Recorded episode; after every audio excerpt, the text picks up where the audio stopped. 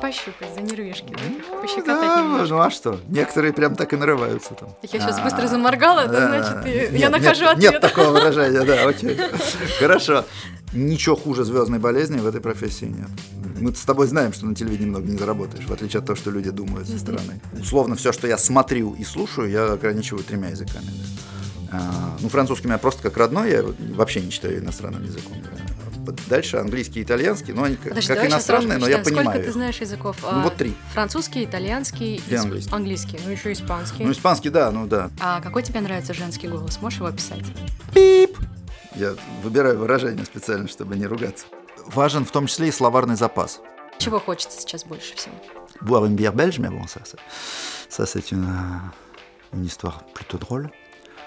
Mais sérieusement, bon, j'aimerais bien aller sur les courses de Formule 1 comme, pendant les 30 ans dont j'ai- parlé aujourd'hui dans le podcast. Oui, ça me manque un peu, mais ça va, ça va. А Вот сейчас еще очень слово паразит получается. Я всех призываю не говорить это слово, потому что я не знаю, откуда оно взялось, но в последнее время его слышу со всех сторон. И люди вот это получается. Ну вот вы пойдете, получается налево, выйдете, получается, и вот получается будет э, машина стоять, получается. Хорош, Всё, ребят. Алексей сейчас эмоция гнева включается. Эмоция гнева включается, потому что получается, да? Привет всем, это подкаст «Медиа Среда». Меня зовут Виктория Ионова, и я безумно рада представить своего первого гостя, человека, которого знает все русскоязычное пространство, комментатор, журналист, телеведущий, голос Формулы-1 Алексей Попов. Привет, Виктория. На этом месте, в принципе, я должен встать и выйти уже, потому что я настолько не люблю лести, что с каждым новым эпитетом это, знаешь, как вот э, э, неловкость нарастала и нарастала. Ну, так по тебе не скажешь, но, насколько я знаю, ты особо не очень любишь вообще говорить о своей жизни, очень скромный такой человек. Но сегодня в качестве исключения согласился поотвечать на всевозможные мои вопросы, поэтому я это очень ценю. Но и очень часто будет ответ без комментариев. Посмотрим, посмотрим, как пойдет. А, Тем более наша тема будет связана с тем, как правильно говорить красиво, как уверенно себя чувствовать. У тебя с этим точно нет никаких Я как проблем. раз хотел сказать, но это явно не ко мне, но видишь, Это к тебе. хорошо. Но когда мы говорим Алексей Попов, первое, что приходит в голову, продолжение мысли, это голос Формулы-1. А вот как ты сам относишься к голосу, насколько, как ты думаешь, это важно для комментатора? Хм. Ты имеешь в виду э, голос как выражение голос Формулы-1 или голос просто мой? Именно как голос, да. Сейчас я привык на самом деле, но очень долго я не мог его слышать со стороны. Ну, то есть, во-первых, мы знаем, что каждый слышит себя иначе, чем, чем остальные, конечно, да, потому что да. там черепная коробка как-то резонирует иначе. То есть я привык себя сам слышать э, по одному, и потом, когда я слышал первый раз первые записи со стороны, я думал, господи, ну это не, не может быть. Но как, как это изменить, я тоже не, не То есть тебе понимал. сначала не нравилось, да, как и всем Да, и нормальным очень, людям, ну, потому что все говорят, ой, мне так не нравится, как я А мне звучу». сейчас не нравится, просто я смирился уже. Я понял, что вот это мой голос. И Тебе не нравится твой голос? Дело в том, что я вынужден. Понимаешь, вот у меня есть коллеги, например, я знаю, что они пересматривают, если вот они что-то сделали, потом они Да. смотрят повторы этого, когда это идет по Ой, я бы телевизору. так не смогла. Я тоже так абсолютно не могу, и меня прям начинает э, практически бесить от самого себя. Я тут же выключаю, если я случайно даже на это попал. Вот. Но я вынужден все время слышать сейчас свой голос. Почему? Потому что когда я делаю для YouTube ролики, то я их сначала записываю, а потом я их монтирую. А как я их монтирую? Поскольку я делаю все сам, и это все с помощью простейшей программы в телефоне, Мгм. а, то, соответственно, я просто на уже существующее видео со, со звуком, соответственно, да, накладываю картинки, которые я заранее сохраняю. Ну, по, несколько, по 3-4 секунды. Иногда я ее чуть-чуть растягиваю, если я Мгм. долго о чем-то говорю. Иногда, наоборот, укорачиваю, если у меня есть две картинки для иллюстрации какой-то своей фразы. Вот. И поэтому я, соответственно, делаю это в наушниках, и я вынужденно слушаю заново, а иногда и по два раза, потому что если там сразу картинка не находится, я думаю, как лучше. Вот. это. И в итоге я все время слышу себя теперь Привык. и привык. И больше того, я перестал слышать разницу. Самое забавное. Ну, то есть, вот смотри, то, что мы с чего начали, да, сейчас, Да. что мы слышим себя иначе. И действительно так было долго. Но то ли у меня с черепной коробкой что-то случилось, что я не исключаю от старости, да, рассохлась, например, или что-то в этом роде. А то ли аппарат- аппаратура стала лучше, она как-то запитана, я не знаю. Но вот То есть тебе кажется, что нет разницы, Вообще когда ты теперь сам нет, говоришь, да, когда ты себя да. слышишь. Вот я беру, я беру, я записываю Да. видео, там 15 минут, например, там итоги уикенда, там всех гонок и так далее. Интересно. Как только я его записал, там через, поскольку все картинки я заранее заранее сохранил. И больше того, я даже часто иду от обратного. То есть я рассказываю не вообще истории, а зная, какие у меня есть картинки, чтобы условно перекрыть, как мы это на телевидении называем, да, я уже рассказываю как бы в конве этих существующих картинок. Но вообще так интереснее получается. Ну, я думаю, да. Но да. просто многие, иногда, когда я делаю подкаст, как мы сейчас с тобой, поскольку там нет видеоряда, то наоборот, как раз ты можешь говорить о чем угодно, как вот я сейчас. Проиллюстрировать то, что я сейчас говорю, уже было бы тяжело, да? А так, полет мысли. Так вот, как только я сажусь, я практически в стык начинаю слышать себя, то есть ну, иногда это проходит 30 секунд между моментом, когда я закончил говорить на самом деле, и когда я уже нажал play. Сразу же. Сразу. Mm-hmm. То есть я слышу реально практически в стык, и я не слышу больше этой разницы. Вот это странно. Но раньше она была большой. Ну а ты как-то работал со своим голосом хоть немножко? Вот, то есть вот ты говоришь, что раньше он тебе не нравился. Ты что-то как-то пытался поменять, там как-то, может быть, по-другому дышать или еще что-то? Нет, никогда в жизни. Я единственное, что я перестал делать, это рычать, но это давно, потому что это, на самом деле до того, как я стал комментатором, я пел в хэви-метал группе в э, школе. Вот. И да, и я, если бы я продолжил, наверное, то рано или поздно он сел бы совсем. Конечно. Ну, то есть, ну, да. ну, мы были такие в стиле коррозии металла, понимаешь? Это, а. ну, типа того. О, да. я, даже я сейчас, сейчас, мне даже сейчас стало вот, тяжело. Я а знаю, я не буду нужно... показывать, да, потому что я пару раз показал, и, и потом у меня да, полдня болело, э, болели связки. Кстати, сейчас есть такой гроулинг, когда девчонки в хэви метале поют, я они слышала. рычат полклипа, да, а потом да. вдруг чистым голосом поют дальше. Я думаю, неужели вот это наверное, они записывают в два разных дня, потому что я не могу себе представить. Всего, да. Я надеюсь, потому что если они могут вот так переходить с практически мужского хрипа, угу. с рыка на чистое пение, то это очень странно. Ну, как бы я так точно не могу, и поэтому я сейчас больше не рычу, и, и нормально. А вот, кстати, насчет девчонок, а какой тебе нравится женский голос? Можешь его описать? Это для других подкастов. Хорошо, но я запомнила. Хорошо. Это реально очень интересно. А, Получается, что с 92 -го года, как ты только начал комментировать, ты ну, просто комментировал, и все, до тебя было самое главное, что ты говоришь, а не как ты говоришь. А потом уже, наверное, ну, а, с течением времени все само по себе как-то встало. Я даже больше скажу, в отличие от гигантского количества. Я не знаю, как ты пришла на телевидение, да, и, и, и почему. А, и, может быть, ты это расскажешь там тоже в своих подкастах, я не знаю. Uh-huh. Но у меня первично не было желания не стать там те, телеперсоной какой-то, не, не даже просто журналистом.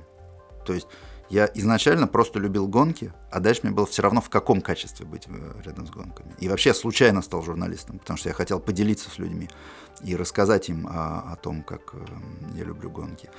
И, и так постепенно одно цеплялось за другое и так далее. И уже много лет спустя, когда я работал на телевидении, мне начали просто предлагать делать еще что-то уже будучи как бы журналистом, уже будучи ведущим, там, известным в этой среде, да. мне начали подтягивать предложения, ну, сделай, пожалуйста, вот это, сделай, пожалуйста, вот это. Сделай наговорчик, проведи эфир. Нет, это, не-не-не-не-не, я имею в виду другие виды спорта даже. А, вообще Вот сейчас, да. Угу. То есть изначально для меня гонки были в принципе главным, да и остаются сейчас.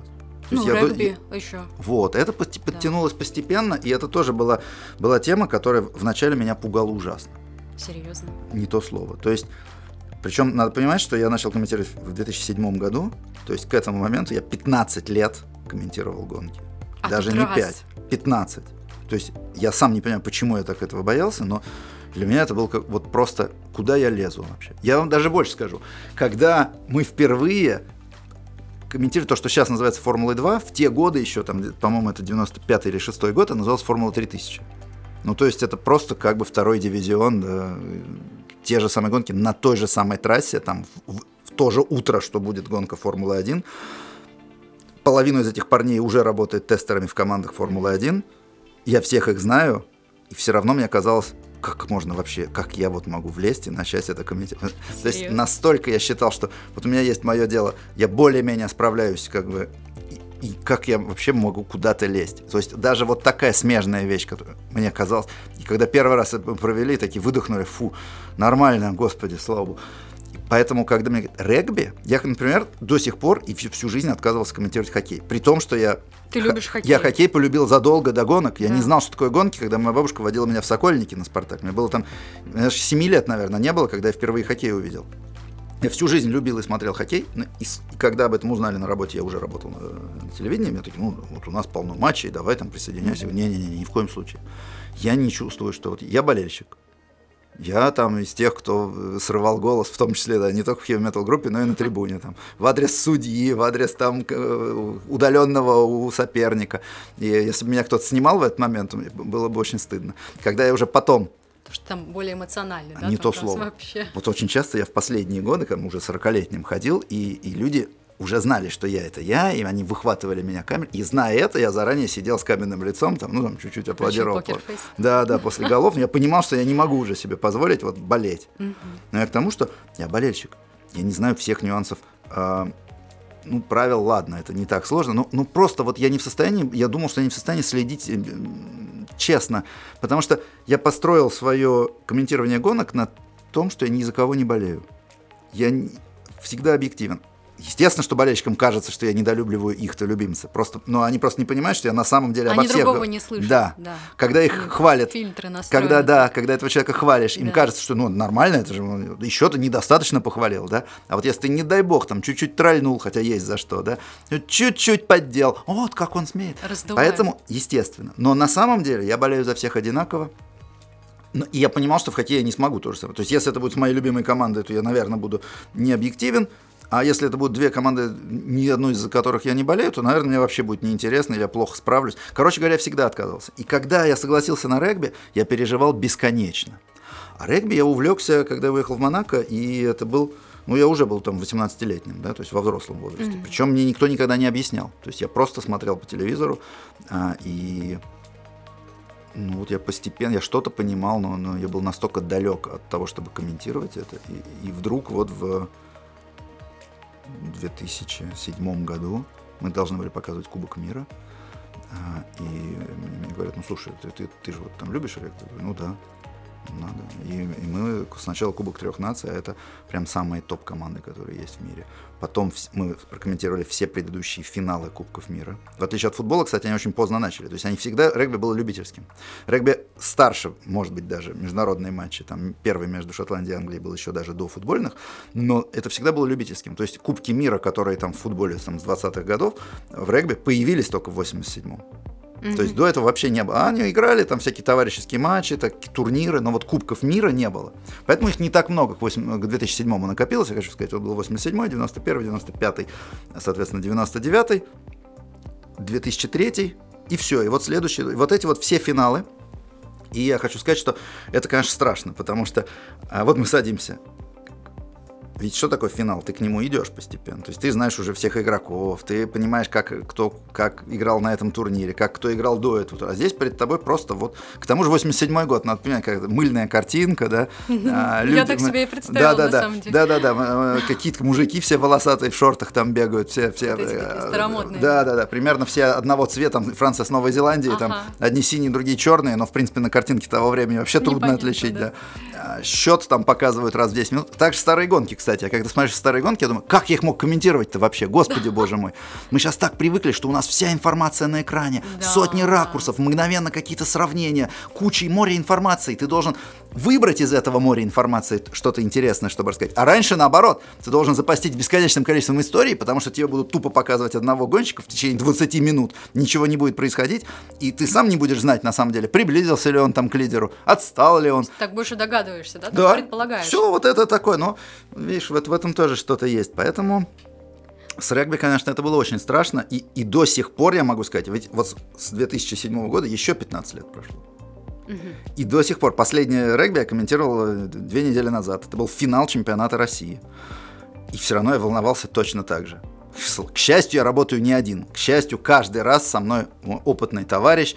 А, У меня три человека, с которыми я работаю. И со всеми идет чуть-чуть по-разному, но со всеми вот просто прекрасные а, отношения. И я всегда полагаюсь на них. То есть я всегда знаю, что если я скажу какую-то глупость, они люди, которые играли, тренировали сами, они меня поправят. И мне абсолютно не обидно это. То есть э, я тут же признаю, что, да, наверное, я неправильно заметил. Но начинаю постепенно, после 15 лет комментирования, все-таки иногда даже бывает так, что я что-то заметил, а они не заметили. И это уже О, для о. меня это маленькая победа, Да. потому что действительно я никогда не играл.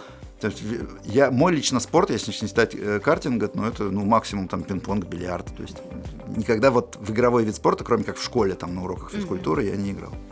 Ну вот ты говоришь, что волнуешься, да, вот даже сейчас вот иногда такое случается. А есть ли у тебя какие-то способы все-таки немного себя как-то успокоить? Потому что вот, ну, многие люди даже там боятся в Инстаграм выйти в прямой эфир. И вот они сейчас слушают, они на тебя смотрят как на профессионала, который не боится вообще ничего.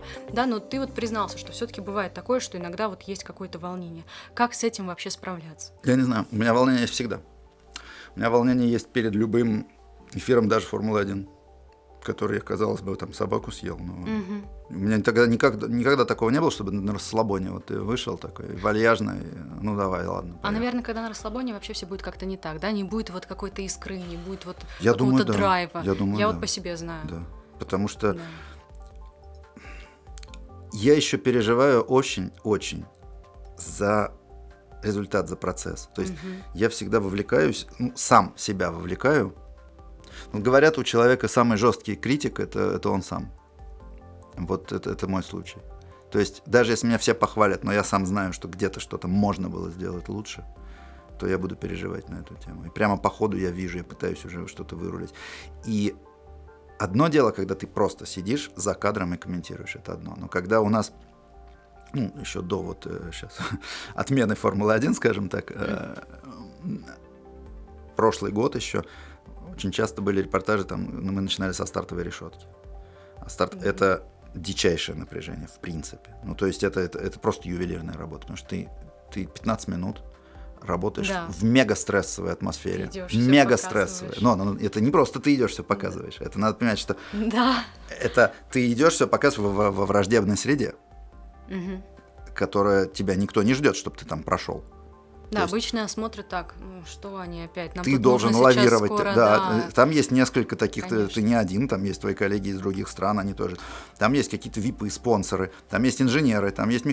Они, э, у как около каждой машины стоят генераторы, потому что надо понимать, что она, несмотря на то, что это гибрид, все говорят, вот она там на, на электричестве, сотни лошадиных сил, но она, когда стоит, она не работает, как вот любой наш автомобиль, да, от, от аккумулятора чтобы она слушать музыку или там кондиционер работал. Нет, она полностью заглушенная стоит. Поэтому, а куча всего нужно. Одновременно нужно ее охлаждать, потому что она мгновенно греется, и одновременно нужно греть шины.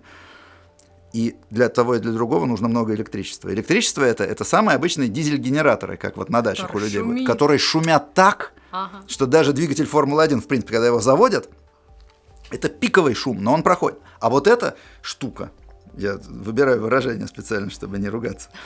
Их по 2, 3, 4 около каждой машины, и они здоровенные на колесиках, и они очень громко работают. Плюс к этому надо понимать, что ты в принципе орешь так, что ты срываешь связки за эти 15 минут. И ты сам себя не слышишь? Ты это, сам это себя не слышишь. Усложняет. Вот как раз западные коллеги, у которых там 10 человек вместе с ними, там звукорежиссер идет, у них там оборудование, у них там все. Когда ты себя слышишь, ты можешь не орать. Но поскольку ты себя а психологически человек должен себя слышать. То есть, если ты заткнешь уши, и ты, тебя попросят просто вот прошептать что-то. Там будет что-то невнятное. Когда у тебя нет обратной связи с собой, ты mm-hmm. ничего не можешь. То есть ты должен себя слышать. А поскольку вокруг дичайший шум, то ты, ты постепенно орешь все громче и громче и громче. И в итоге люди думают, что это как псевдоэмоциональность, что ты там, вот на 15 месте, и он вчера. А ты просто Но это да, это не потому, себя, что да. я не потому, что это важно, что он так вот сменил, как гол, да, если все время орать во время, вот во время гонки я же не все время ору, когда обгон, да, это как гол в футболе, да, то есть ты повышаешь, даже не потому, что ты не справишься, ну, во-первых, ты не справишься, просто два часа орать, это ни у кого не хватит сил, но во-вторых, если ты будешь все время орать, даже, допустим, ты бы справился, то просто зритель э, привыкнет к этому, он сделает потише, и ты уже никак не сможешь выделить важный момент. уже. Это, вот. Да. Конечно. А здесь ты действительно пытаешься, да. чтобы тебя просто услышали. На самом деле люди-то тебя слышат в микрофон, а вот сам ты себя Слушай, не а так слышишь. не скажешь. Вот всегда, когда смотрела ну, начало, я не думала, что там есть вот такие именно сложности. Это дичайше. Ну, для начала... А так вот вообще не заметно. Надо понимать, что технически установить эту связь, это мега сложно. Угу. Потому что мы все это делали с, там, с англичанами, с английскими операторами, который... А, его камера то, что ты говоришь, она передает куда-то в ТВ-компанию, где они сидят, где они коннектятся там через Лондон с Москвой э, в Останкино, это в Останкино там в аппаратную одну, из нее идет в другую. Да. Вся эта цепочка, никто из них друг друга не понимает, куда звонить, они не понимают. Ты стоишь с телефоном, у которого, естественно, там э, никакого приема нет на стартовой решетке, не то что Wi-Fi, а там иногда, ну то есть ты просто отключен. Ну да, да, и ты этому показываешь, так, окей, во сколько начинаем. Дальше, если у тебя заранее есть какие-то интервью, да, ты должен к ним подвестись. Если у тебя есть реклама, ты подводишься наугад фактически. У тебя нет обратной связи, тебе не могут сказать, пошли эти интервью или не пошли. Ты смотришь на часы, там через какое-то время ты продолжаешь дальше. Все это на, на реальном нервике. И дальше, вот ты зак- закончил, и тебе реально, пока идет реклама, надо бежать в комментаторскую кабину, которая находится, это же не маленький футбольный стадион, где, да, вот поле, вот ты от кромки провел. Конечно, попробуй еще добеги. Да, это все очень далеко. И в зависимости от трассы это может быть реально очень далеко. Там может быть какая-нибудь Бразилия, там, там 35 градусов жара, а, и ты а ты весь такой в белой рубашке. Естественно, всегда, да? естественно. И ты за километр, там, потом это наверх на трибуну еще, там, как на восьмой этаж по лестнице. И потом ты приходишь так, а тебе надо начинать работать. Да. Привет. И вот в этот момент, значит, ты посадил связки, сорвал, да? Э, ты пробежался. Да. И в этот момент перед тобой, внимание, вся гонка. Два часа впереди. То есть это не то, что вот другой бы отработал и все, да, отлично, да, да. да? А ты только всего лишь ты только начал. сделал, да, подводочку к основному действию. Поэтому как перед этим не переживать? Никак. И вот ты готовишься к тому, что ты думаешь, что ты на ходу. Ты же не можешь себе сделать записки и идти по записочкам. А вот накануне ему сменили крыло и в районе 14 места. Нет, ты должен на ходу все это. Опять же, ты выруливаешь между людьми, которые ходят. Там еще подшучиваешь над кем-то, всегда кому-то что-то скажешь. То есть на ходу. Увидел кого-то, что-то сказал на разных языках. Он тебя не услышал, потому что генератор. Ты его поймал, склонил к себе. Твоего оператора затерли. Ты пытаешься его... Ты его вытаскиваешь. Ты ему пальцами показываешь, о чем ты говоришь, потому что он я, он, я помню, он не понимает русский язык. Ты сюда подходи, да. Конечно, а мне потом люди пишут, а почему вы тычете пальцами? Это не для вас, друзья мои, это просто, понимаете, я пытаюсь говорить какие-то международные слова, но а, как бы передний понтон, он, он по-английски это сайт-под, понимаете? Если, если я скажу on this сайт-под, то это будет глупо на, для нашего зрителя. Вот, поэтому для оператора я просто ему показываю пальцем, и в зависимости, там тоже есть разные ребята, да, есть более, как бы сказать, а, быстро реагирующие, да, да? А типа... больше тугодумы. Но вот есть, есть ребята, которые прям понимают, они сами ага. любят гонки, он понимает примерно, ты ему сказал, о чем он говорит, к тому же он сам читает новости, он знает, что у него накануне сменили эту деталь, он хоп ее крупным планом.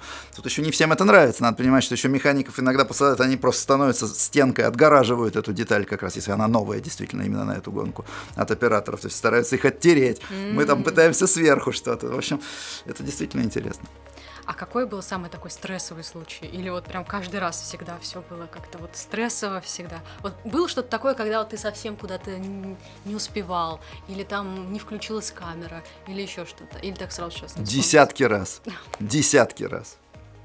Десятки раз. Через каждый раз, да, наверное? Не, не через каждый, через каждый третий раз что-то mm-hmm. не связь. Я, у меня, к счастью, к счастью, была Наташа Фабричного, добрый человек добрый и спокойный человек.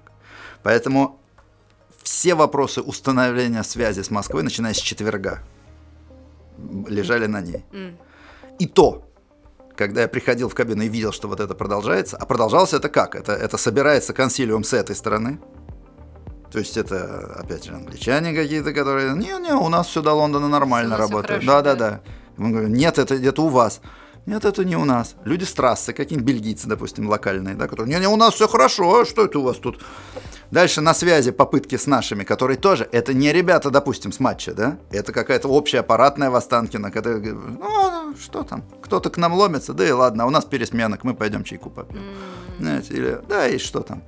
Ребята с матча, которые им звонят, значит, приходят, пытаются что-то наладить, все налаживают, все отрабатывает, наконец, э, и надо ведь работать, да, вот, и mm. ты вместо того, чтобы собраться с мыслями перед прямым эфиром на всю страну квалификации, ты еще за 15 секунд до этого на четырех языках переругиваешься с людьми в стрессе, в мыле, да? Потом ты начал, как ни в чем не бывало, провел. Ты думаешь, ну, хотя бы все нормально. Но на следующий день, пип, заступает другая смена вот в ту и пошло все заново. И пошло все заново. И они обнуляют все настройки, которые чудом. А ведь это Ой. раньше шло звуком через спутник, да? Угу. Теперь это все в закодированном виде, в виде интернета. только хотел спросить, а в чем разница, да, вот там 30 лет назад комментировать и вообще быть на гонке, и сейчас? То есть сейчас, возможно, даже сложнее стало? Или... В десятки раз, но интереснее. Но интереснее. Но интереснее намного намного интереснее. С другой стороны, э, опять же, я не хочу вот выглядеть дедом, который, знаете, вот раньше трава зеленее и что-то, потому что мы уже выяснили, да, уже даже по ходу этого подкаста, что сам показ был намного хуже. Ну, то есть он был в разы хуже. Mm-hmm. То есть посмотреть это невозможно. Вот когда была пандемия, гоняли старые гонки, а, в том числе даже официальные сайты, и многие смотрели, и многие просто ну, в шоке, начинали проматывать. Как потому так? что ну, невозможно это смотреть. Просто это надо тогда было в прямом эфире. Даже самые интересные гонки, где мы знаем, что там условно просто сцена столкнется, и она на десятилетие определит судьбу и лицо чего-то, но ты просто не можешь это смотреть. Потому что, как выясняется, именно этот момент тогда не показали, и повтора нет. Так еще и все медленно. Мы уже медленно. И комментаторы мыслить. там медленные, вот эти да, британские. И быстро говорить. И вместо того, чтобы объяснить, что происходит, он а на шестнадцатом месте Джанни Морбиделли. Итальянец, Зато как известно. поставленным. Да, вот к вопросу о голосе. Вот и мы приходим к, к тому, что первично, что важнее. Да. Мне кажется, что важнее для Содержание. людей содержание, да. Но еще надо понимать, что тогда ты был единственным источником информации. То есть я предполагаю, что если бы тогда существовали соцсети, нас бы точно так же поливали и полоскали, но соцсетей не было, а письмо это как у Высоцкого в песне, а? если вы не отзоветесь, мы напишем спортлото. Все-таки письма только самые безумные писали на телевидении. Нам, кстати, часто даже приходили пачками. хвалебные, но хвалебные Ага. иногда бывали, то есть это правда. Но больше, конечно, ругательно, но это все было единицы, то есть это, представляешь, надо было реально написать, пойти на почту, Марку отправить, да, а. Останкина там, а вот вы не показали, ну, извините, это не Слушай, мы. мне даже очень сложно это представить, что письма можно какие-то получать, Вот, там, в Останкино. вот. А теперь Сейчас зато, а да, теперь в зато, зато, понимаешь, любое вот выложил, и сразу на тебя обрушивается поток недовольных. Вот, кстати, Вот да. на 12 секунде вы сказали, а это не так, вы неправильно сформулировали, вы то, вы это. Как ты к этому относишься? К комментариям негативным в том числе. Я так и не заставил себя не переживать. Мне все говорят, не, что не надо переживать, и что э, больше того, я когда с коллегами делюсь, «А, ты- ты- кто бы жаловался, но там типа у тебя 95% людей довольны. Да, но это 95. Ну, сколько у тебя фанатов действительно Ну, так не, посмотреть, э, которые но- просто... Но я ну, только очень тщеславный человек будет упиваться, И ты вот все равно будешь обращать внимание на эти Естественно. 5%. конечно. И Мгм. даже я больше скажу, когда это, когда я начинаю как бы отвечать потом постфактум, ну, переводя на шутку или так далее, вот там просят вот это, давайте больше этого. Те, кто хвалят, потом обиженно пишут, Алексей, а почему вы на нас не обращаете внимания? Ведь мы, Мгм. мы же вас похвалили, и я не могу объяснить, я, еще раз, может быть, из-за повышенной ложной скромности или чего-то, я не знаю, но я предпочитаю не фокусироваться на хвальбе. Мгм. То есть я прочитал, улыбнулся, спасибо, ребят, все, и тут же забыл. Потому что иначе я столько видел чванливых, самодовольных людей ну, в том же Останкино, что последнее, что я хотел бы в жизни, это стать таким же. Поэтому пусть лучше я буду недоволен, чем я буду всем доволен и ходить и упиваться теми людьми, которые меня похвалили. Поэтому с этой точки зрения, когда тебя ругают, э, да, это обидно, особенно когда это несправедливо. То есть одно дело еще, ладно бы действительно ошибку какую-то подметили, такое бывает. Но иногда ты людей Такое просто, ну ты их бывает? бесишь, и само собой. Мне, не тяжело признать, мне не тяжело извиниться по ходу, даже если я заметил, что я что-то не так сказал. Окей, я работаю это не для самовыражения, а для того, чтобы... Все-таки еще и прямой эфир, но тут никому. Конечно. Для, лю- до людей Для донести, людей, что да. происходит. И если я вижу, что про- происходит что-то важное, я об этом и говорю. Если я потом понял, что я сказал не так, как это было, а произошло на самом деле другое, конечно, я поправлюсь. То есть вообще не вопрос. Но есть люди, которые просто, ну, ну, ты их бесишь. Ну, не знаю почему, ну, бей. Ну, нас всех кто-то бесит. Но дальше вопрос воспитания. Меня если кто-то бесит, ну, я как Просто минимум... промолчу и все. Ну, во-первых, я ограничу себя самого в просмотре этого человека. Зачем а тут мне люди тогда? все равно заходят и выливают, Вот как ежики, которые кололись, продолжали, да, и- и, и будут продолжать. и я продолжаю как бы это читать, переживать, а, думать, стоит ли мне как-то менять или нет, или все-таки это просто придирки, потому что невозможно всем угодить, да, и, если ты, ты будешь исходить в своей работе исключительно из чужих пожеланий, но у каждого они свои, и в итоге ты вот как сороконожка, которая начала думать, как она идет, и в итоге зависла и никуда Да, пойти и не никуда смогла. может. А, Если говорить про комментирование, давай еще немножечко поговорим про комментирование. Я действительно восхищаюсь, вот сейчас чуть-чуть похвалю, да, знаю, что это не очень любишь, но а, мне кажется, Формула-1 смотреть без звука, ну, просто невозможно. Это будет очень скучно, это будет одно и то же, одно и то же. Люди чаще всего смотрят Формулу-1 только для того, чтобы тебя послушать. То есть им интересно именно твое комментирование, как ты это преподносишь. Вот тут вопрос. А, Чтобы было так интересно, это вот прям нужно очень много готовиться, или все-таки уже со временем, там, а, за 30 лет, это ну, больше импровизация стала? Я готовлюсь все больше и больше.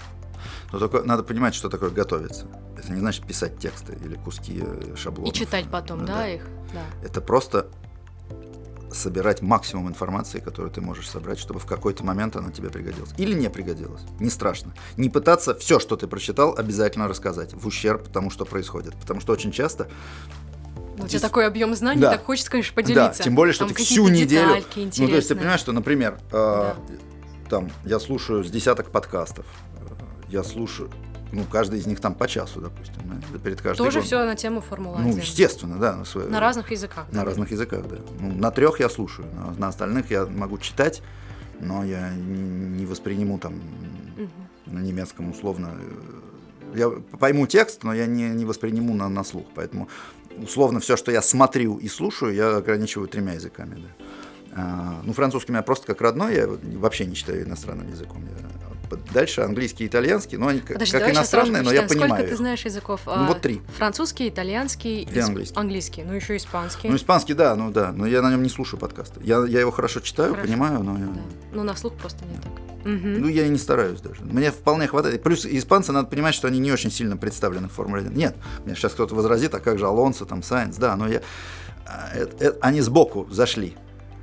То есть база Формулы 1 – это Англия и Италия. Раньше это была Франция, сейчас частично это уходит. Мгм. Вот база Формулы 1, то, где творится Формула 1 изнутри. Поэтому это мнение людей, их тебе нужно знать. Еще раз, перед ним не надо преклоняться ни в коем случае, что нам свойственно, причем со времен, я даже не буду говорить Петровских, да, но со времен середины 19 века, если мы почитаем классическую русскую литературу, точно. Это всеми правильными русскими классиками высмеивалось всегда. Но Мгм. проходят годы, режимы меняются, экономические, политические, ничто не меняет вот этого нашего подхода людей. Какого-то отношения, да, такого Да. возвышенного. А вот, э, да, все, что там сделано, это вот э, со знаком качества. А Что мы можем... Ну, подожди, я сейчас про твою машину спрашиваю. И... У меня нет машины. Ну, я имею в виду, которая была первая машина, когда ты вернулся из Монако и а, решил я так рассказывал это действительно. да. патриотизм так э, выразить. Ну что ж поделаешь, да, 12 модель «Жигулей», да. Ну просто надо понимать, что у меня там была, э, м, хоть и старая машина, но это был «Гольф 2» GTI, как GTI у нас говорят, 16 клапанов с э, тюнингом. Тут нужно сказать, что Алексей приехал из Монако и решил купить а, машину. Наш автомобиль. Да, наш автомобиль. Новый. Это была первая новая машина в моей жизни. Да. Я был очень доволен. Я купил ВАЗ-2112. э, Ездить не смог. Вот реально, ну, то есть я Ну, наверное, это единственный момент, когда мы здесь можем твои слова под сомнение подставить, что, Нет, ну как не смог? Я смог, я, ну, просто мне было неприятно. Я, у меня все время было ощущение, что она сломана. что он дергается, что-то Все, там, да? это коробка передач та же, которая была там на восьмерке, никак не. Это, ну, люфт руля, Ну, ничего, тормоза. всё когда-нибудь все-таки все будет лучше. Не, я жду, я жду сейчас. Вот новые веришь, москвичи это, да, должны всё-таки? появиться, да. Я, Да? я- я жду посмотреть, что это будет. М. Так вот, а, ты хочешь еще сказать что-то про машину, Я, которую ты ждешь? я жду три машины. У тебя просто столько сейчас мечты, Я жду, надежды я в жду глазах. три я машины, я жду решила. три машины. Я жду Победу, д- 21 и 24 Волгу. Я куплю все три Ага. и поставлю где-нибудь вот так, елочкой. Буду... Они у меня будут полированные такие. А все. кататься будешь? А нет, ну, для этого надо было бы сменить внутренности. Потому что в, в оригинале на старых машинах ездить невозможно.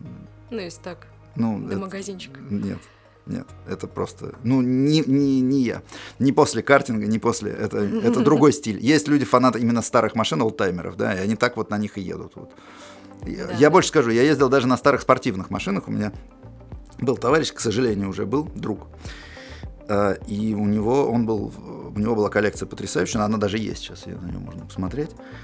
И он собирал все корветы, например все спортивные корветы, начиная с 60-х годов.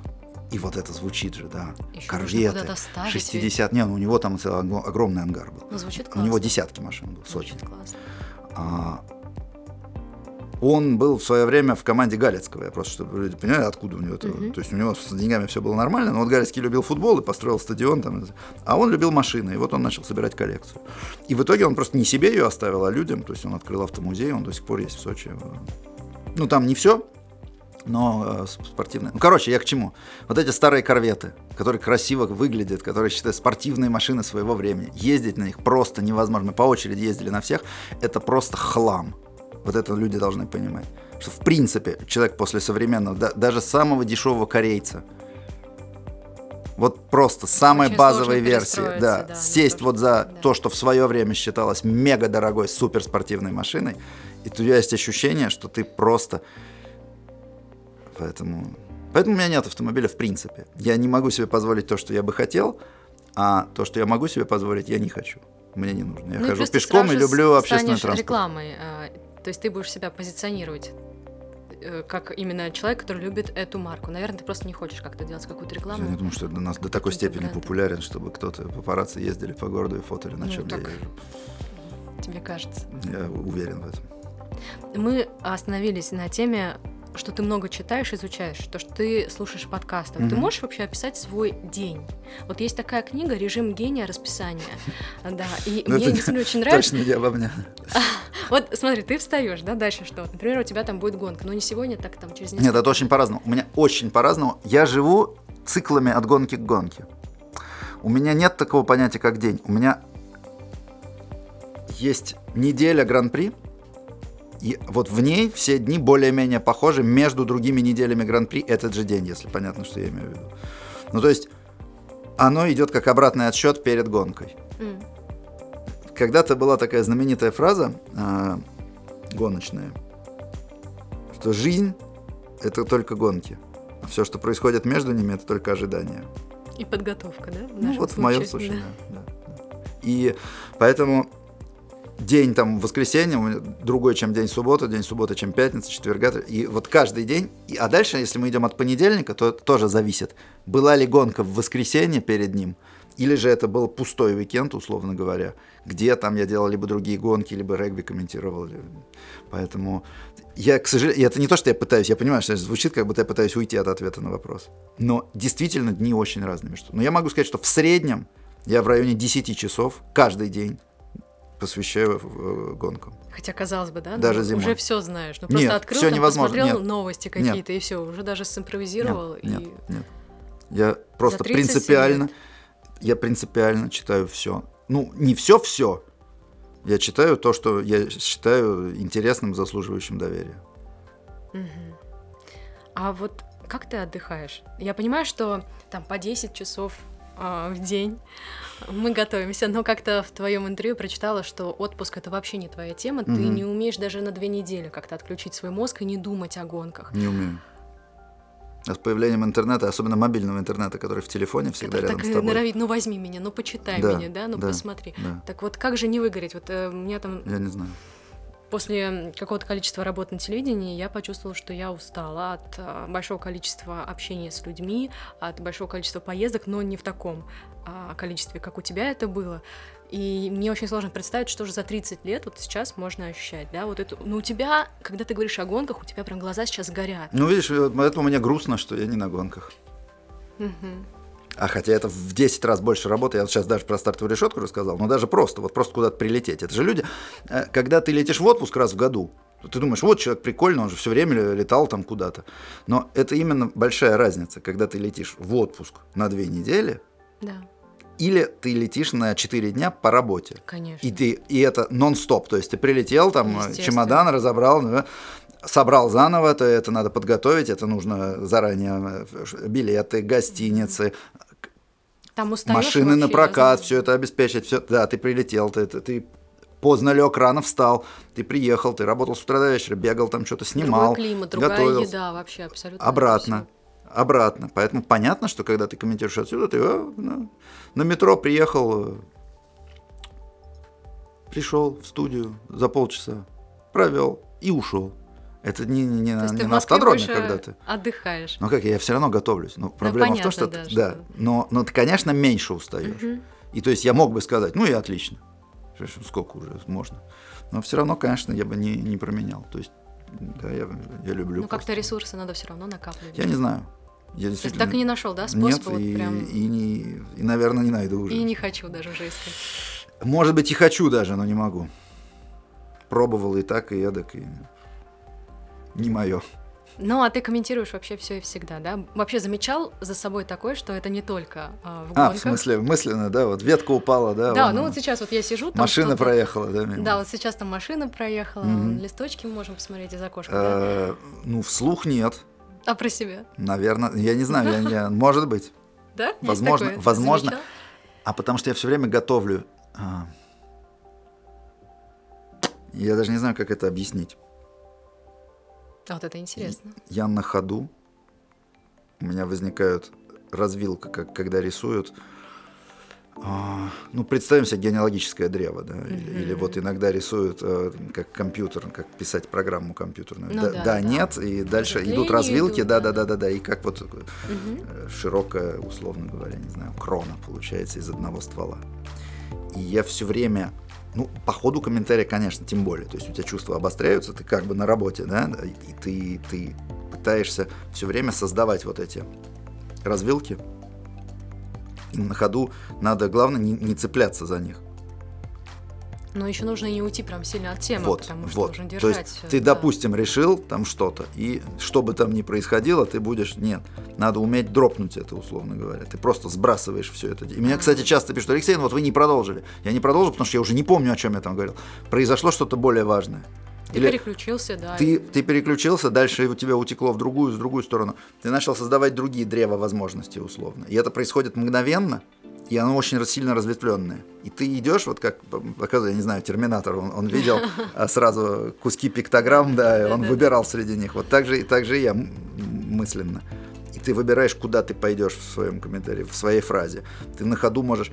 а, твоя коллега что-то сказала, и тебе мгновенно пришла какая-то шутка на эту тему. Ты перебиваешь то, что сам хотел сказать, ее перебиваешь. Но поддерживаешь именно. И да? поддерживаешь эту шутку Да. мгновенно. Но это импровизация. Но импровизация же не просто так у тебя появилась, да? Это вот именно какие-то наработки. Ты как-то Нет, я не... прям вот само, да, уже? Я, я не- Я очень не люблю, когда люди... Мне очень тяжело, поэтому было вести программы, где вот все прописано. суфлёр, вот я да, сказать. Не, ну как, я умею хорошо читать по суфлеру, то есть, э, э, но даже глаза не бегаю, что вот, ну, то есть, именно потому что я там де- делаю вид, что я не читаю. Ну, Ну, я смотрела, есть как какие-то ты техники, по да, суфлеру там. читаешь, но ты не просто читаешь по суфлеру, ты там просто на него ориентируешься, но в основном ты еще и свое добавляешь. Ну, это комментаторское. Да, но это, Это даже не то, именно- комментаторское, это, мне кажется, это прям какой-то профессионализм Это на опыт. наивысшей степени, это Ну, опыт. спасибо. Но я именно это потому, что я привык работать вообще без текста. И, в принципе, комментатор, он, Для он- тебя суфлер это как план к действию, Да. но не более того. если это, опять же, нормальные программы э, с большим хронометражом, Мгм. где вот мы сидим в студии, разговариваем, там что это одно. Если ты должен прям в новостных, Отчитать да. новости. ну здесь ты не можешь импровизировать, Это да, потому что у конечно. тебя, во-первых, картинка под твои И ты все равно ты подготовили. умудрялся. У тебя все равно где-то ты Хорошо, что-то свое, ты Это значит изюминку какую-то дух сопротивления, да. Да, да, да. Но все-таки и говорить кратко тоже нужно, да, уметь. А, Потому что, помнишь, э, как-то был у нас случай, я у тебя брала интервью, и мне сказали сделать нарезочку на 3 минуты. Я говорил 30, да? Нет, наоборот. А я приезжаю, а я тебя предупредил, говорю, мне нужно очень кратенько сказать, но обычно я сама там режу, мне просто не было времени совершенно. Я говорю, как-то можно вот сразу же? И ты говоришь, все, окей, ровно три минуты, я сейчас тебе все самое главное скажу. И на последних 10 секундах я тебя вот так вот прям пальцами Мгм. отчитывала. И ты ровно на одной секунде, когда она осталась, ты взял и завершил прям логически все. Это именно потому, что у меня была развилка. Ну, то есть, если бы ты показал 30 секунд, я знал, как продолжить на 30. Если ты показала 10, я просто на, хо- я, Честно, я я, на тогда ходу выбрал в шоке, тот вариант, который сейчас мне позволит завершить, ну, чтобы было красиво, не просто оборвать меня себя прям на ровно три минуты. То есть вот тогда я поняла, вот, вот это да, вот это да, вот к чему нужно стремиться. Ну, это- но а- обратная сторона это вот когда ты не умеешь отдыхать и ты ничего не делаешь Да. кроме этого. То есть Да, это надо конечно. понимать тогда, что ты приносишь жертву все остальное. Ну, это как образ жизни, естественно. Хорошо, а вот что бы ты мог посоветовать тем людям, которые вот хотят хоть немножечко приблизиться к этому, которые хотят красиво говорить, возможно, даже комментировать что-то. А, что можно было бы сделать в искусственных каких-то ну, условиях? Что-то говорить, вот я, например, знаешь, как в свое время делала? Я просто, например, там мою посуду, что-то делаю, и я прям говорю, что я сейчас делаю. То есть я прям комментирую, а потом и рождаются какие-то шутки, потом вот все ярче и ярче становится речь. Вот что бы ты сказал, как вот это все развить? Здесь сложный вопрос. Наверное, тоже что-то говорить. Дело в том, что ну, дело в том, что я ничего не развивал никогда. Вот еще что. Ну, то есть оно. Я. Это действительно опыт, но ты постепенно здесь здесь трудно что-то сказать, чтобы это не выглядело, как будто ты хвалишься. Вот что, почему я сейчас торможу, а не потому, что мне вдруг нечего стало сказать. Нет, это я так и поняла. Я у поэтому меня так уже задаю сложно- вопрос. Да, нет, Потому что... Вопрос, вопрос именно в том, что сейчас я вот опять я вижу развилки да, для ответов возможно. Да, да. И я мысленно их быстро отсекаю, потому что в каждой из них есть какой-то вот элемент самолюбования, а я это Ну очень давай мы не люблю. отбросим это все и представим, что ну, никто это не услышит, только ты слышишь, что ты самолюбуешься собой. Вот, ну, на самом деле я все очень хотят. не люблю, я очень не люблю самолюбоваться. Вот искренне. Это не на не для даже для подкаста. Я сам с собой наедине очень не люблю самолю- самолюбоваться. Я поэтому, например, не стал заниматься спортом, Э, даже любительским спортом. Вот картинг я имею в виду Мгм. во взрослом возрасте. То есть в какой-то момент, причем уже за 30 лет, у меня был момент, когда мы прям много занимались э, картингом. И это, это было хобби больше, чем хобби. Ну, то есть каждый вечер и там до двух-трех ночи на, на Слушай, а это картодроме. же так сложно вообще картинг. Там Вот. руки должны быть сильными. На самом деле нет, это надо просто правильно сидеть и правильно руль а, да, держать. потому это я тоже один приходит. раз потом мне так все ну, естественно, да, да, да, это э, так у всех бывает поначалу. Короче говоря, просто когда ты начинаешь, куда ты попадаешь вот в ультракомпетитивную среду, я не знаю, правильно ли вообще, есть ли по-русски это выражение, соревновательную. Я сейчас А, быстро заморгала, это значит, я нахожу ответ. Нет такого выражения, да, окей. Хорошо. А, В среду, где очень большая концентрация конкуренции на, на миллиметр вообще свободного пространства. Мгм. И тебе нужно бороться. Бороться. Чтобы бороться с людьми, нужно совершать кучу не самых красивых поступков, в том числе в своей голове. И вот эти выбор, который вот это вот, ведь на ходу, даже на- в гонке, в контактной гонке, у тебя вот это вот древо не желаний в данной ситуации, а возможностей развилок, оно мгновенно тоже как у терминатора в голове. Я даже не говорю подготовка к заезду, там добыть лучший карт, договориться с механиками, там узнать, какой давляк у тебя в шинах, э, у других, э, договориться о тактике с друзьями и так далее. И чем больше ты в этом, чем больше тебе нужно побеждать, тем все менее спортивно на самом деле это. Тем все больше вот этого недоброжелательности, скрытой за улыбками, похлопыванием по спине и так далее. И вот это профессиональный Даже на любительском, еще раз, ведь это надо понимать, о ком я говорю сейчас. Я говорю не о 12-летних детях, которые борются на в серьезной технике, на открытых картодромах там где-то э, в Италии, чтобы стать пилотами Формулы-1. Я говорю о дядях и тетях, которые вечером после работы за свои Просто деньги так, да, развлекаются. рвут друг другу глотки, как если бы мало было на работе. Да. И потом это еще продолжают в на интернет-форумах. Слушай, ну И я... таблички сарказм не всегда показываются там. Конечно. И ты находишь в себе, и ты потом смотришь в зеркало, а зачем? И даже когда ты всех победил, ты вроде бы ради этого все делал. То есть я этого хотел. Я таким хотел стать. Книги, как вот у Высоцкого, значит, нужные, да? И вот эти песни я в детстве слушал. Вот эти книги я читал. Чтобы быть вот таким, ради чего? Ради чего? Чтобы еще один кубок на полку поставить и упиваться? Нет. Нет, ребята. Поэтому спорт это не мое. Я комментирую спорт. Я болею Я уважаю спорт, да? спортсменов, да. Но я не буду спортсменом. Не потому, что мне уже там 48 лет и скоро и... А потому, что я понял в какой-то момент, что просто для этого нужно переступить. А потом ты и не замечаешь. А многие ведь и не замечают. И ты, когда потом пытаешься с ними разговаривать с точки зрения морали, ну как же, это же нехорошо, в смысле нехорошо. У человека есть цель, он к ней идет. У тебя сейчас есть цель? Нет. Именно поэтому я не собираюсь никому рвать глотку. А Никому, вообще- никогда. Вообще, вообще. У меня нет цели. Я недавно понял, что как бы, мне никогда не быть богатым, ну и бог с ним. как бы. Я отпустил это. Я долго переживал, потому что у меня были развилки в жизни, когда я должен был уйти из Формулы-1 и из спорта, еще когда я жил в Монако, и мне предлагали действительно ну, совсем другую работу. И, но она, она сделала... А у меня уже были дети маленькие. То есть я не только за себя отвечал, я за них отвечал. И все равно я сделал выбор э, в пользу своей работы, своих гонок. И, то есть я сознательно отказался от этого. Да? Но я все еще надеялся, что вот когда-нибудь, может быть, там вот как. Потом я понял, нет. А потом нет, но это жаль. А несколько лет назад я понял, нет, ну и бог с ним. И вот когда ты отпускаешь этот момент, Тут тебе действительно становится легче, ты просто продолжаешь заниматься любимым делом, потому что ты любишь это дело.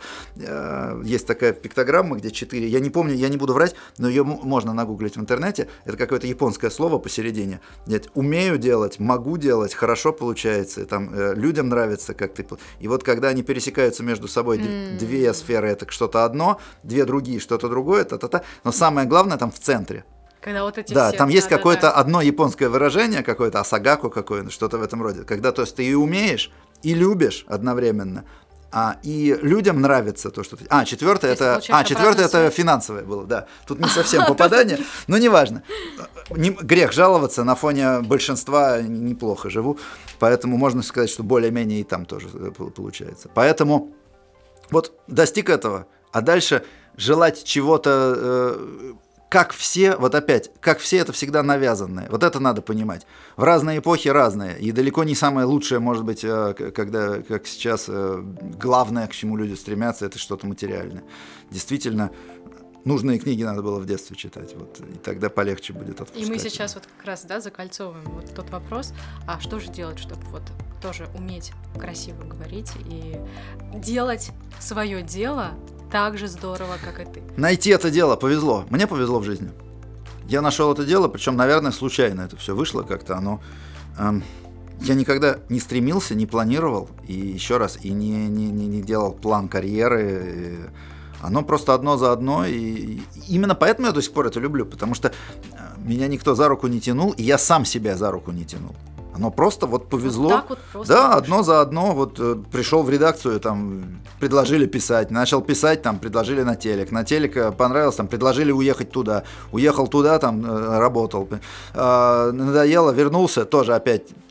Я не не на не потому что а, там четко договорился, да, могло и не получиться ничего. Нет, вот тут тоже создался спортивный канал, тоже на нем продолжил делать то, что...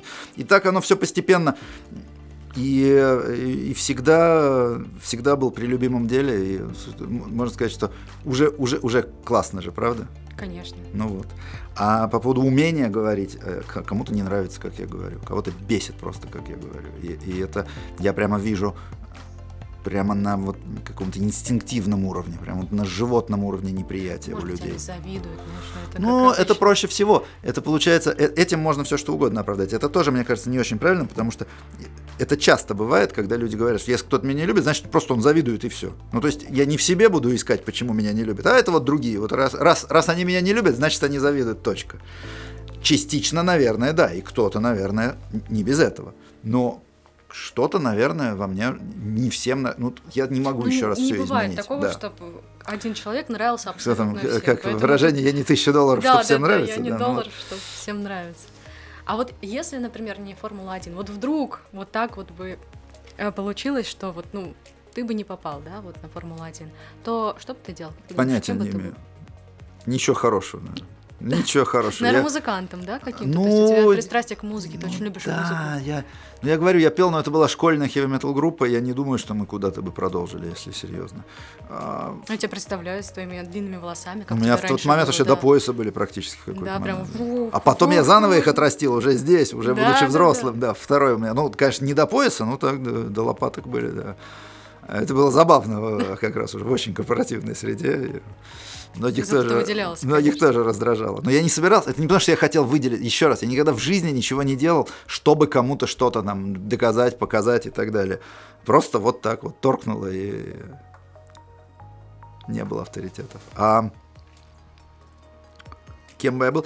Я поступил на факультет социологии тогда. Это был первый, э, причем педуниверситет. Вау. Просто он не, недалеко от меня был. Я был на Вернадского, это был на юго-западной тоже. Вот. Ну, на Ну, самом деле, не, не только поэтому, пошло. да. Ну, социология, это, конечно, важно и интересно, наверное, но я не уверен. Старший сын у меня сейчас профессор философии, а вот он, Вот, вот, вот он хороший. философ, да. У меня мама философ, и он философ. Вот так через поколения в разных странах, на разных языках, практически мало общаясь друг с другом, да, там Да, только, да. только через меня и иногда. То есть нельзя сказать, что это был выбор, потому что вот там в семье нет, просто. Вот они все философы, а я так. Машинка. Слушай, ну тоже Все в, машин... все в машинке играю, да.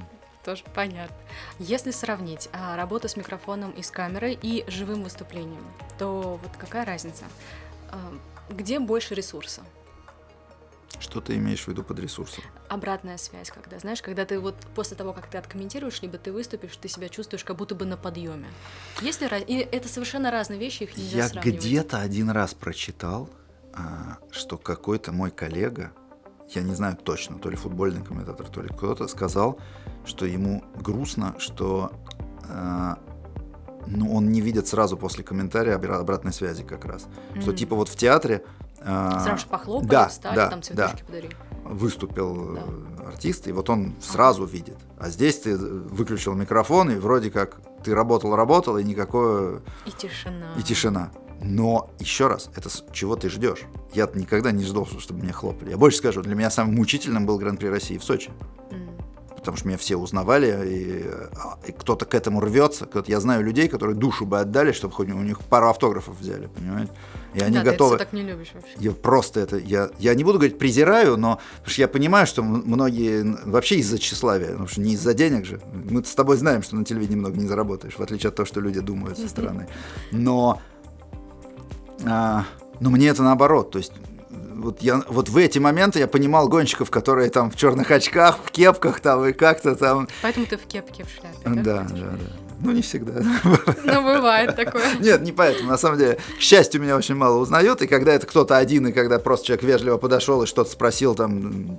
Еще куда По формуле, да, ты ему ответил, или там человек попросил фотографироваться, ты с ним фотографировал. Все нормально. Я, как, я не то, что нелюдимый совсем, но просто вот когда на тебя бежит 50 человек э, со всех сторон, а как, ты начинаешь со всеми фототься, и люди бегут еще со всех сторон, и ты...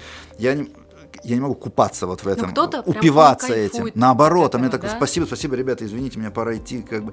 И ты уходишь, и ты не, не со всеми сфотался, и потом тебе что ты зазнался, и она тут наоборот. Вот, но люди не понимают, им кажется, что если ты не горишь желанием со всеми сфотаться, то ты зазнался. А у меня это идет от обратного. Реально от скромности, от нежелания, не да. Не надо, я не хочу быть в центре внимания. Я такой же, как и вы, болельщик, окей. Я здесь для того, чтобы вам помогать понимать эту Формулу-1, рассказывать о ней, а не потому, чтобы вы на меня смотрели, мне аплодируете. Аплодируйте гонщикам, там, инженерам, даже механикам на пидстопе. Но, ну, но, без них бы вообще... Маршалам, добровольцам, потому что люди реально за свои деньги приезжают, их в 6 утра расставляют на, на санцепек, да, и в 11 вечера их автобус собирает. И вот они стоят, за им сэндвич в лучшем случае организаторы выделили. Ну, и, а, даже на самолете они за свои деньги туда летят, люди. Вот зато они рядом с трассой, вот они кайфуют. Но я хочу сказать, вот кому надо. А те же зрители, даже вот те же зрители, которые бегут со мной, э, там, за тысячу долларов человек покупает э, билет, за который он сидит тоже, опять же, дождь, жара, солнце, машина опять не как по телеку. Мимо тебя проехала, и где она, на каком месте, была она на пидстопе, не было, какая у нее тактика. То есть человек просто, чтобы впитать какие-то вот ощущения, потом он приедет и пересмотрит эту гонку, чтобы хоть понять, что там произошло. Да, да. И он кучу денег, это тысячу долларов, это я очень хорошо сказал, а есть места там а уж про вип-ложи я не говорю, но в вип-ложах другое. Там очень часто люди именно потому, что это престижно, и вот кто-то сказал, а вот тут вот гонка, и mm. корпоративно не позвали. То, не, не совсем то, да. Но бывает, что действительно люди просто фанаты, и вот они даже кучу денег тратят. И э, если я знал людей, когда еще вот я летал на гонке, очень часто в самолете люди тоже подходили. А вот мы летим там, мы уже были там, там, там, там, там, и вот мы решили там вообще даже не только в Европе куда-то в Монсу, а вот люди там, мы в Бразилию решили на гонку угу. полететь, именно на гонку. То есть в Бразилию полететь на гонку или в Австралию, там, Ой. в Сингапур. То есть люди действительно вот фанаты, да, это куча денег. Только на самолет это куча денег. И люди действительно копят, для них это важно. И вот-вот, вот сами у себя берите автографы. То есть вы-то на моем фоне герои, я-то что? Поэтому я вот так к этому отношусь и, и, и всегда относился, и, и, и надеюсь, что и буду. Надеюсь, что и буду, потому что вот реально ничего хуже звездной болезни в этой профессии нет. Ну, слушай, если у тебя за 30 лет так ничего не произошло, я нет, думаю, мне так дальше... кажется, может, кто-то думает, что наоборот. Ну, кто-то. Пусть думает дальше. Ты когда комментируешь, ты кого-то конкретного представляешь, или у тебя вот прям вот народ, вот что ты, или ты уже ничего Никто. не представляешь? И никогда не представлял. Просто говорят же, чтобы там Нет. чувствовать себя уверенно, нужно Нет, перед камерой кого-то представить. Никого. Я, вот, например, тоже никогда в жизни никого не представляла. Вот мне интересно. Ну, то есть глаз как бы народа, да, ты представляешь, вот, вот есть люди, которые. Нет, когда я комментирую, во-первых, я просто смотрю, во-первых, на картинку, mm-hmm. и я комментирую то, что я там вижу. Но ощущение такое складывается, что ты вот говоришь вот именно со мной. То есть вот, вот прям такое вот. Значит, получается у меня вот до, достучаться до людей. Mm-hmm. Я, потому что я говорю для людей. Но я не, я не представляю себе, там, не знаю, мою маму или моего друга или что-то. Я просто говорю, как для себя.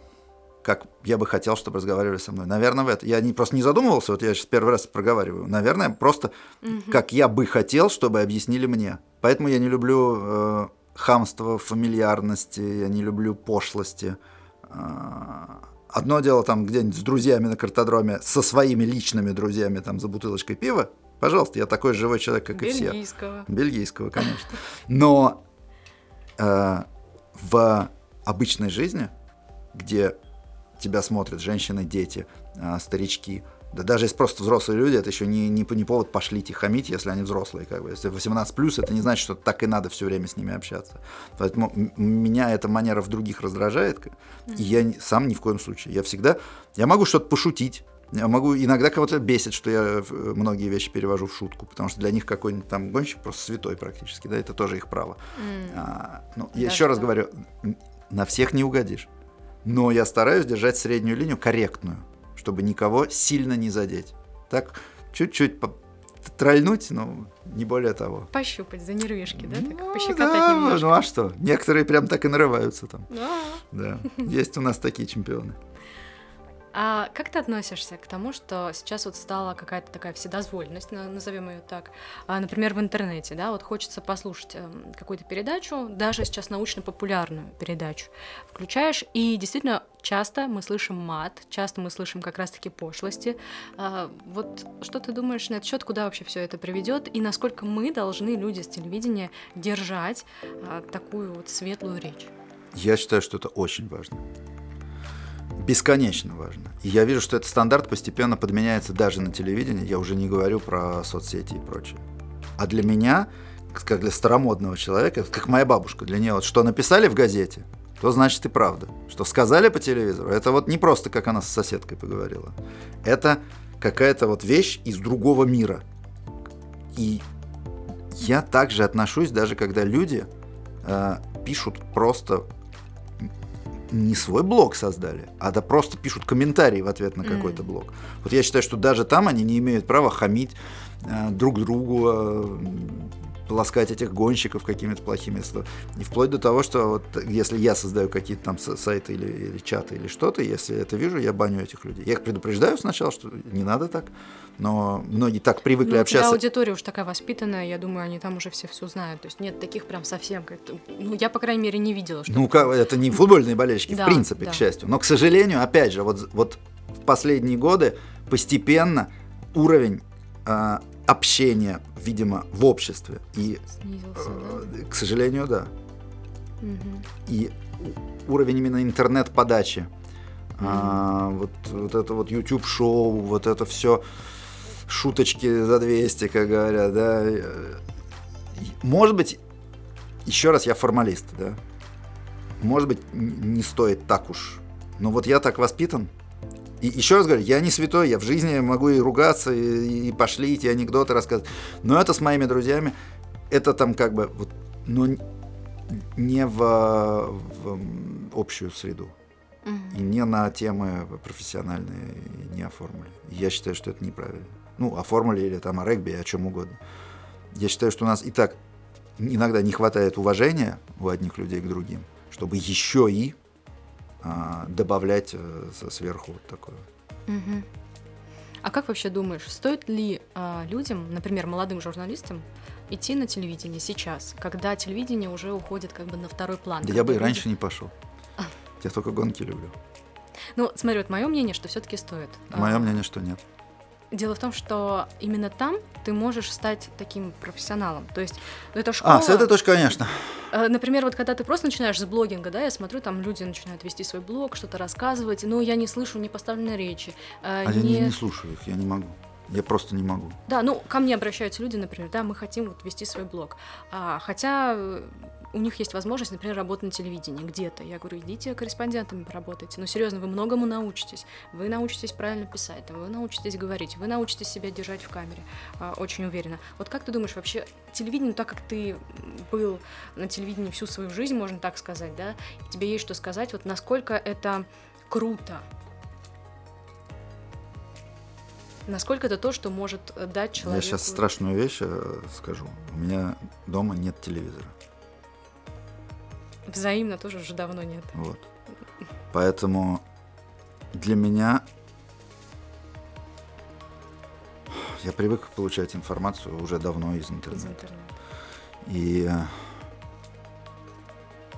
я даже больше скажу, я вот слушаю много подкастов и смотрю много на, на YouTube. То, что делают сами команды. Ну, это просто, чтобы быть в курсе чего-то. Но я не представляю себе а, вот телевизионные передачи смотреть там через компьютер, даже или через mm-hmm. телефон. И даже вот то, что ты называешь блогерами, да, а, я очень, например, я люблю, я не знаю, рельсовый транспорт, там я очень люблю, это конкретные какие-то вещи, а, там стройки новых дорог и так далее. И вот мы, успокаивать, вот как ты ресурсы откуда берешь, да? Подожди, так подожди, я что как раз хотел сказать. Я попадаю на какие-то ролики об этом, я начинаю их смотреть, и как ты сказала, я не могу слышать эту речь, причем это же касается не только русских, но и там французских блогеров и так ну, далее. Для тебя французский как да. русский. Поэтому вот с этой точки зрения я понимаю, о чем ты говоришь. Телевизионный работник по-другому разговаривает, он действительно. Но тех я не смотрю в принципе, потому что я их в принципе не смотрю, а, а этих я не смотрю, потому что действительно я не могу их слушать. Просто не могу их слушать и слышать. В итоге я 90% информации воспринимаю просто в, в виде чтения. И, как говорится, итальянцы меномали, то есть ну, это ну, наименьшее зло, да, потому что, в конце концов, я люблю читать, я всю жизнь читал. Это, кстати, вопрос, а ответ на один из предыдущих твоих вопросов, как когда ты спросила, да, да, как хорошо говорить. Угу. Хорошо, нехорошо, но важен в том числе и словарный запас. Как раз, чтобы люди не экали, не бэкали, не мэкали, ведь они почему это делают? Потому что когда ты говоришь на ходу, вот те развилки, о которых мы говорили, да. когда у тебя есть огромное количество вариантов, но эти варианты, они у тебя есть в виде а, каркаса, да, в виде скелета, но он должен быть облеплен мясом, то есть ты не можешь просто, э, ну вот э, мы туда, это то. Нет, вот сейчас еще очень слово паразит получается. Я всех призываю не говорить это слово, потому что я не знаю, откуда оно взялось, но в последнее время его слышу со всех сторон. И люди вот это получается. Ну вот вы пойдете, получается налево, выйдете, получается, и вот получается будет э, машина стоять, получается.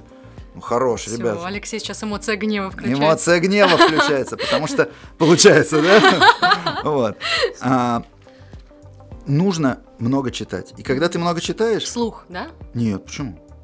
Ну, я, я вот нет. считаю, да, серьезно. Ты, считаешь, ты читаешь вот... вслух? Ну, Сама с собой всегда, дома всегда. ты сидишь да, и читаешь я вслух? Я стараюсь вслух, потому mm. что вслух говорят еще лучше. Наверное, я не знаю. Слова новые. Но я не буду пробовать, я честно скажу. Я потому мог бы сейчас из приличия сказать, я попробую. Визуально я... воспринимаешь, да, да речь, а, то есть слова, а так ты еще их и слышишь. А я их так и воспринимаю всегда. Больше того, я читаю, я сканирую прям страницы, я читаю поперек. Я ну, не читаю каждую. Поподробнее это как? То есть ты прям можешь посмотреть и вот так вот быстренько. Ну не так, конечно, но я очень быстро читаю когда мне интересно. Вот когда мне не интересно, это мучительно. Я возвращаю, я вдруг, я читаю, читаю, потом понимаю, что все это время я думал о чем-то. И, как бы в трансе, и вот здесь, да, да. То есть одна часть, она именно проговаривала про себя все эти слова, не понимая их и не запоминая их. И это очень часто бывает, к сожалению, с официальными пресс-релизами. То есть я себя заставляю читать все, что пишут команды. Не только выводы там моих коллег и так далее, которые гораздо важнее и интереснее, а именно вот тупо Каждое слово из каждого официального пресс-релиза, каждой команды, даже после пятничных заездов, я читаю. То они все это рассылают на имейлы, и я это все читаю. Но, да, это настолько я знаю наперед все, что они там напишут, что в какой-то момент я просто понимаю, что вот это вот все, actually, basically, next time, will be better tomorrow, вот это вот прям кирпичики, из которых кирпич ложится на кирпич, Шаблон. И, вот, и ну, вот это вот, вот да, прям, вот, we will work да. tonight to understand better. Это вот обычно, а я где-то видел шутку, когда люди э, объясняют, как это на самом деле. Наша машина полная пип, у нас были некоторые трудности с корреляцией э, данных, полученных в аэродинамической трубе и так далее. И вот эти вот все корреляции, трудности и так далее, весь этот суконный язык, причем это не, не потому, что это англичане, да, они, конечно, мастера в запудривании мозгов с этой точки зрения, но я когда читаю там э, Феррари по-итальянски, точно так же они пишут по-итальянски. Это точно такой же язык, которым ни один нормальный итальянец с другим не будет никогда общаться в жизни. То есть это те же кирпичи, чтобы вот ты их читал, читал, читал, они вводили тебя в транс, и потом ты начинал думать о чем-то своем. Потом через три абзаца ты понимаешь, черт, я же прошел на три абзаца, что такое? Ты, ты хоп, ты возвращаешься назад и прям вот начинаешь да, читать это, да. Тогда да, тогда ты читаешь. Но если я читаю интересную книжку, я никогда в жизни не, не, не, не вожу прямо глазами по каждой строчке.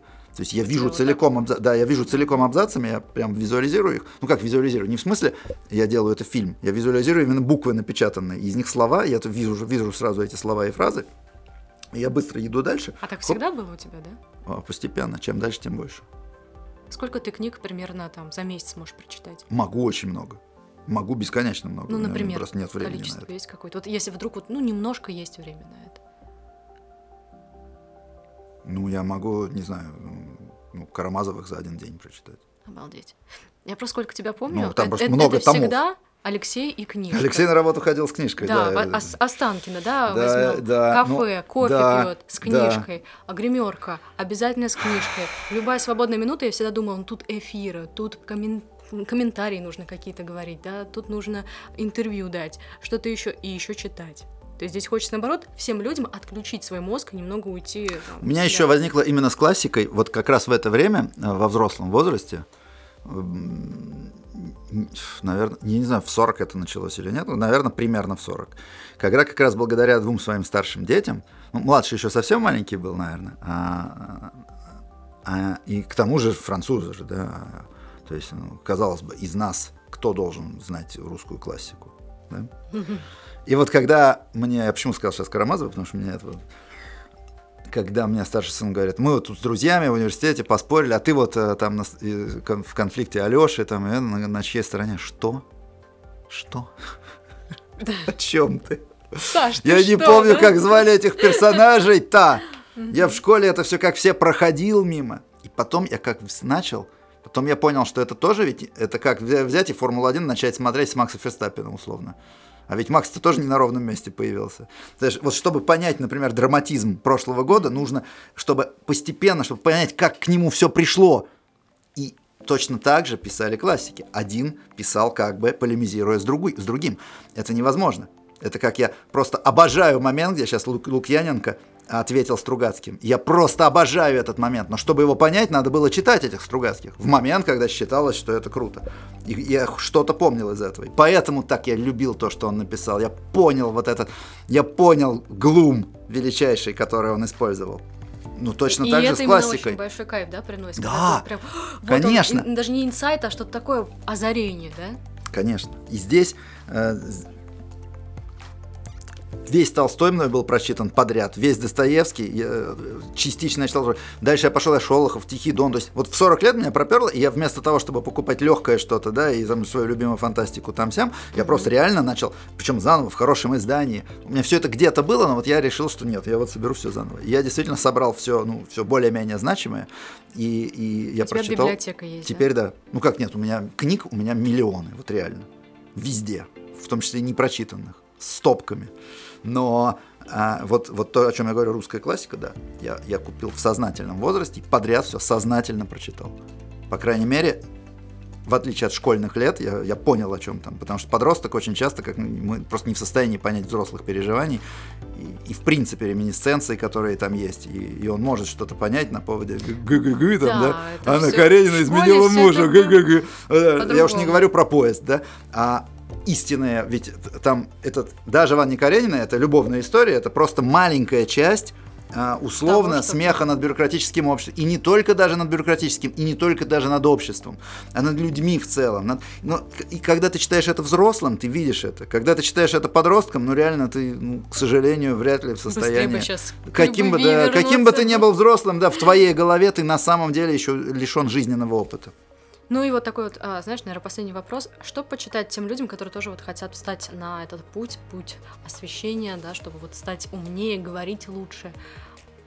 С какой книги бы ты посоветовал начать? Ох. Российский голос Формулы-1. А, Это есть такая книга? А, да, Есть такая нет, книга, это- между да, прочим. Это вещь, да. Есть такая книга. Это плохая книга. Отличная книга. Плохая книга. Короче, эм, есть одна вещь, очень ценная лично для меня. Это рассказы о Генри.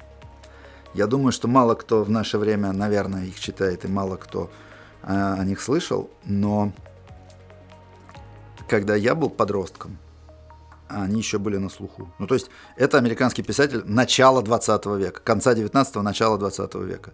А Потом он издавался там в советское время, но, видимо, я же не знаю, насколько он издается сейчас. Я надеюсь, что можно где-то найти э, новые издания. Конечно, можно. Да? Ну, Да. хорошо. Частично его рассказов. Вот это то...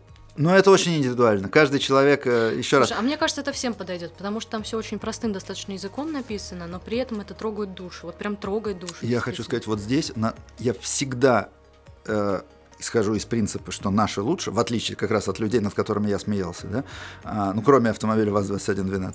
Вот, но а, там, где... Но когда я читаю рассказы Чехова, например, я вижу их совсем иначе, чем рассказы о Генри. Я не могу, вот я при всей признанности Чехова как мастера, я вижу там депрессию и, Мгм. и неверие в человека. А Мгм. в человека мы и так не верим. Мы и так все не верим в человека. Зачем нам еще читать о том, э, как действительно в него не надо верить? А хочется света. А да? хочется, да. А у Генри, причем человек, который в жизни сидел в тюрьме, вот это тоже надо Вообще, понимать, да. а, и, и который тоже, у, у него многие серии, там, я так понял, практически автобиографичны, про мелких жуликов, про что-то такое, а, про, про лю- людей, отбившихся от общества, то есть еще до, до, до Великой депрессии, там 20 лет было, но уже, естественно, там были все пороки общества, и он их э, описывал, но при этом каждый раз и в каждой самой грустной ситуации какой-то в конце у него всегда лучик надежды. Что бытовая история, а, что история там Слушай, банкротства какого-то. Запомнился рассказ «Последний лист» вообще. Прямо там, А да, последний слёз. лист потрясающий, Это с художником, вообще- да. Да, да, я знаю. В общем, короче говоря, друзья, вот вам и ответ как раз. Да.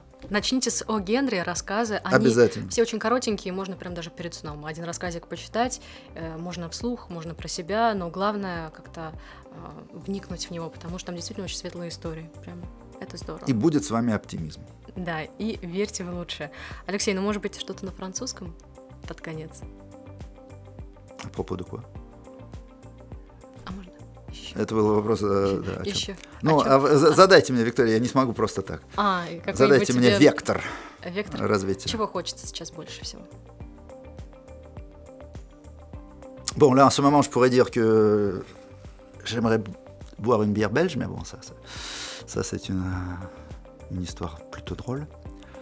Mais sérieusement, bon, j'aimerais bien aller sur les courses de Formule 1 comme, comme pendant les 30 ans dont j'ai- parlé aujourd'hui dans le podcast. Et alors, oui, ça me manque un peu, mais ça va, ça va. On continue de, de voir la Formule 1, là, c'est- c'est le principal. Voilà. Et puis, euh, ben, écoute, je conseille à tous nos écouteurs toutes les éditions de ton podcast à venir, Подкаст? de Я podcast de подкаст. Victoria à venir.